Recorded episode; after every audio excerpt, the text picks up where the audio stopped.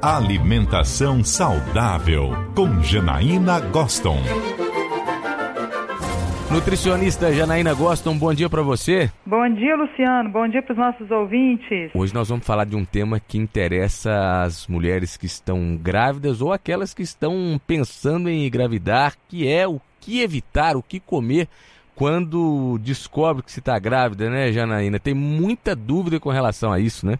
É verdade, Lu. É uma, uma insegurança que as mulheres têm, né? Porque é. Aqueles três primeiros meses, ele é o mês que se você se resguarda, né? E você quer que tudo dê certo, existe o risco, né, de você perder o bebê é, por causas que não são nem não necessariamente conhecidas.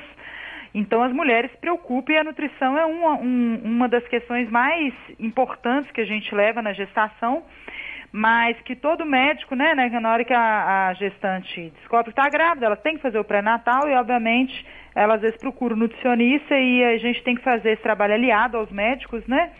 Mas uma das questões mais importantes que a gente vai falar para as gestantes evitarem de consumir, porque tem risco, seja para ela ou para o feto, seriam as carnes cruas e os peixes crus.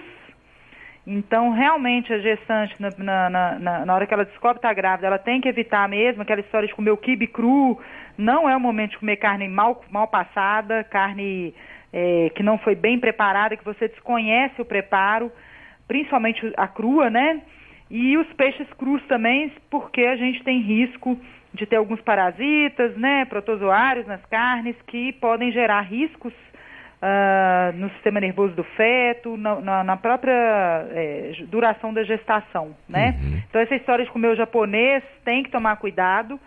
Ainda que os nossos peixes, é, a, maior, a maior parte dos peixes que a gente ingere no japonês são de cativeiro, mesmo assim a gente recomenda atenção. E aí não é problema nenhum para a gestante falar assim, ah, eu vou evitar durante a gestação, isso é mais seguro que a gente falaria, né?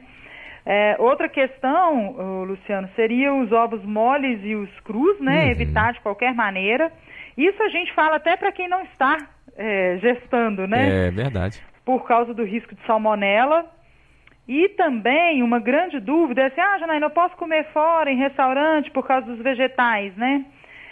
O mais adequado seria a gente comer o vegetal que a gente mesmo manipula desde que higienizado, que é aquela história da uma colher de sopa de de água sanitária, por exemplo, ou os, ou os higienizadores né, de verduras que a gente encontra em farmácias, é, que é a base de hipoclorido de sódio mesmo, para um litro de água, deixar 15 minutinhos do vegetal ali, seja qualquer folha, o legume ou vegetal que você vai preparar. Esse é o mais recomendado e por isso que a gente fala assim, ó, comer fora. Se você não conhece o local onde você come, evita todo vegetal cru, toda comida crua né? Uhum. Porque o risco de contaminação na manipulação errada é muito grande, não só de salmonela, como de bactérias que estão no trato digestivo do homem, de animais, que se contaminam por má higienização mesmo, né? É, uma outra dúvida que gestantes têm é, são os queijos é verdade. Muita gente pergunta: ah, não pode comer queijo. Quando tá grávida, Isso. tem que tirar o queijo da, da, da, dieta. Isso é verdade ou é mito, hein, Janaína? É, não são todos os queijos sabe, Luciano? Então, assim, aqueles queijos poderosos, que provavelmente o Rush adora falar, que é o Camembert, Brie, Gorgonzola, esses queijos que tem o mofo, né? São macios, com a crosta mais branca. Esses são queijos que realmente a gente deve evitar, porque pode ter risco de infecção, uh, ainda que raro, mas a gente evita.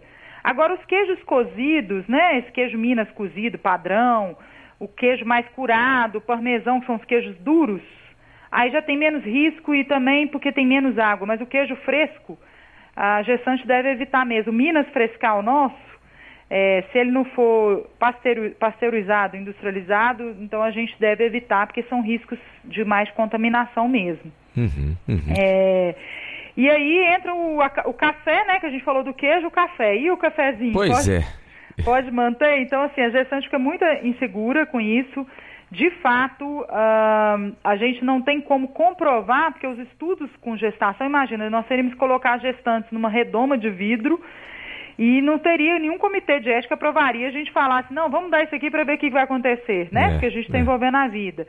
Mas a cafeína na gestação, ela deve sim ser evitada, porque ela tem associação com abortos, É óbvio que se uma gestante tomar ali no máximo duas xícaras de café, não é um grande problema, mas o ideal seria que a gente evitasse dar-se lugar aos chás mais tranquilizantes, como camomila, erva doce, cidreira, mas evitando chás, por exemplo, muito fortes com presença da cafeína, que seria o chá preto, chá verde, branco, mate, né, que são os chás que têm mais cafeína. Então, o ideal é que a gente pegue os chás mais calmos mesmo, né, que deixa a pessoa mais calma, camomila, erva doce, que são os chás mais naturais mesmo. E, obviamente, o adoçante que acompanha esse café é uma dúvida das gestantes, porque, né, a gente fica assim, será que eu tomar um adoçante? Isso aí, às vezes, nem na minha prática clínica é um consenso, sabe? Porque eu, eu vou atender a gestante e ela fica assim, ah, mas meu médico mandou tirar tudo. De fato, Luciano, para ninguém a gente recomenda ficar usando, primeiro, o açúcar em excesso, de jeito nenhum. Mas a gestante não tinha o hábito de usar nada com adoçante. Ela passaria a usar? Não.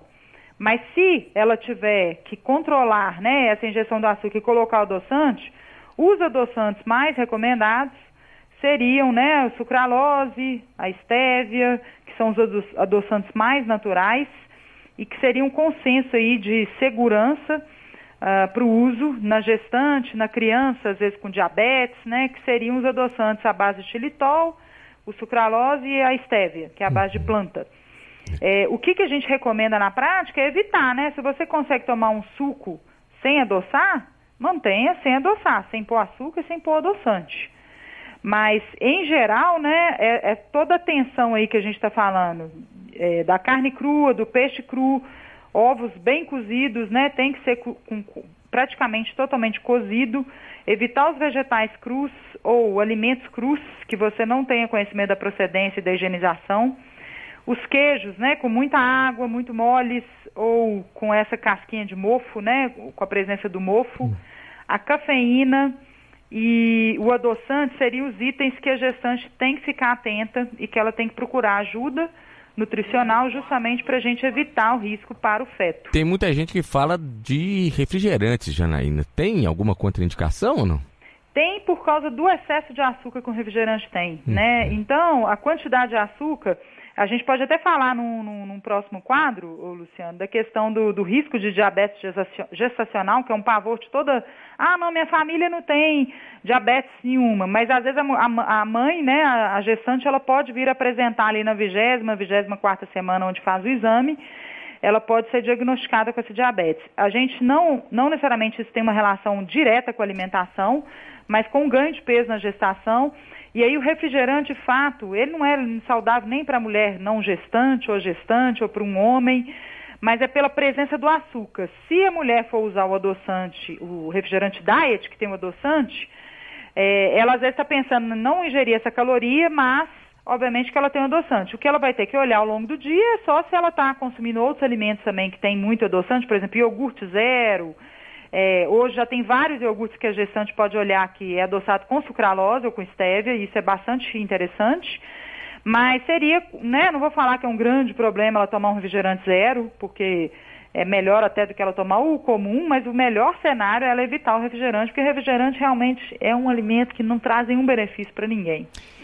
Então seriam esses pontos que a gente tem que ficar atento. Nutricionista Janaína Goston, muito obrigado e até a próxima, Janaína. Até sexta, boa semana para todos.